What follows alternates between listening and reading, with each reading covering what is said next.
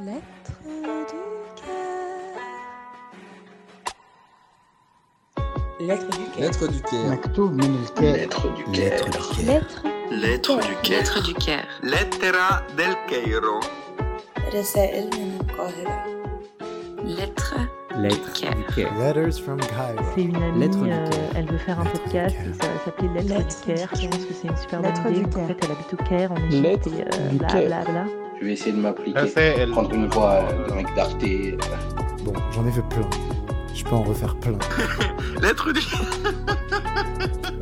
C'était marrant à faire.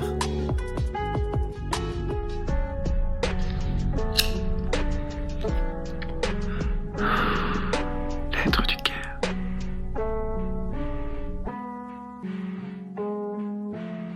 Coucou, comment ça va?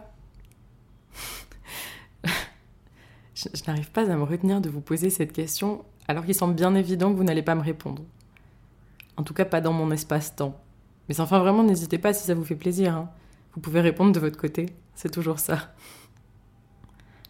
Au moins, si personne ne vous avait vraiment posé la question aujourd'hui, voilà qui est fait. Aujourd'hui, je voulais vous parler de distorsion. Officiellement la phrase la plus étrange que j'ai écrite en 2021. enfin non, même pas. Soyons francs, j'écris des choses assez étranges dans le quotidien. Bref, je voulais vous parler de distorsion. Quoi? Diantre Couis-je Mais pourquoi un tel sujet? Eh bien parce qu'il m'est arrivé hier une expérience assez singulière. Il y a dans mon quotidien une jeune femme très belle qu'il m'a été donné de croiser à plusieurs reprises. Elle est grande, élancée, particulièrement gracieuse, avenante. Ses yeux sont rieurs et on sent en elle une intense douceur. J'ai mis quelque temps à retenir son prénom, pourtant fort joli. Alors dans ma tête, je l'appelais la dame trop belle. oui, parfois dans ma tête c'est ce qui se passe. J'ai un peu 8 ans. Hier donc, j'entre en interaction avec la dame trop belle. Et tout à coup, quelque chose me surprend, me choque même.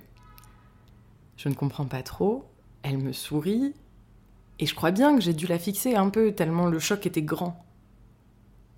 Et là, j'ai compris. En fait, je ne l'avais jamais vue qu'avec son masque. Or là, elle l'avait retiré et la révélation de son sourire ne cadrait absolument pas avec l'image mentale que je m'en étais faite toutes ces fois où nous avions échangé.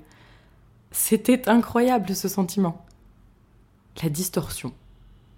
Je n'ai pas envie de juger du fait qu'elle ait pu être moins belle en réalité que dans l'image que je m'étais construite d'elle, bien que je crois que c'est ce que j'ai ressenti en la découvrant, de la déception en fait. Comme quand on rencontre une personne publique dans la vie réelle et qu'elle nous paraît plus petite que ce qu'on pensait. Cette anecdote m'a réellement perturbée. Je sais que ce n'est rien dit comme ça, mais j'ai trouvé fascinant de constater comme il m'avait été simple de m'inventer toute seule une image de cette femme qui n'avait rien demandé et qui plus est d'oser être déçue de son apparence réelle, comme si je m'attristais que la réalité ne soit pas à la hauteur de l'histoire que je m'étais écrite. Vous me connaissez, je ne me suis pas arrêtée là de cette expérience et me suis trouvée plongée dans une profonde réflexion autour de la force avec laquelle l'année que nous venons de vivre a mené à une déformation de beaucoup de perceptions de ce qui nous entoure. Quand je suis arrivée ici, j'ai eu du mal à me réhabituer au fait que je pouvais sortir librement le soir, par exemple, sans couvre-feu, sans être en train de transgresser quelque règle que ce soit. La petite première de la classe que je suis avait si bien intégré la règle que ma vision de la réalité était là encore distendue. On a appris cette année à voir l'autre, n'importe quel autre, comme un risque, à voir la vie sociale comme une menace, la convivialité comme un danger. Drôle d'expérience quand même.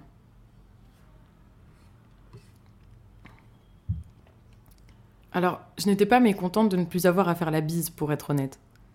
Mais quand on m'a serré la main cinq fois, lors d'une exposition récemment, ici, au Caire, j'ai cherché frénétiquement une source de gel hydroalcoolique. Pour la personne plutôt tactile que je suis, c'est quand même un comble. Et puis, c'était gênant. Bref, j'ai l'impression que nous avons fait une belle expérience de distorsion collective. Comme mettre des lunettes déformantes sur une réalité plutôt bien installée. Et finalement, ça joue plus de tours que je ne le pensais. Du coup, je vais y être un peu plus attentive. Et j'ai hâte qu'on puisse en finir avec ça et voir ce que l'on garde de notre vision du monde.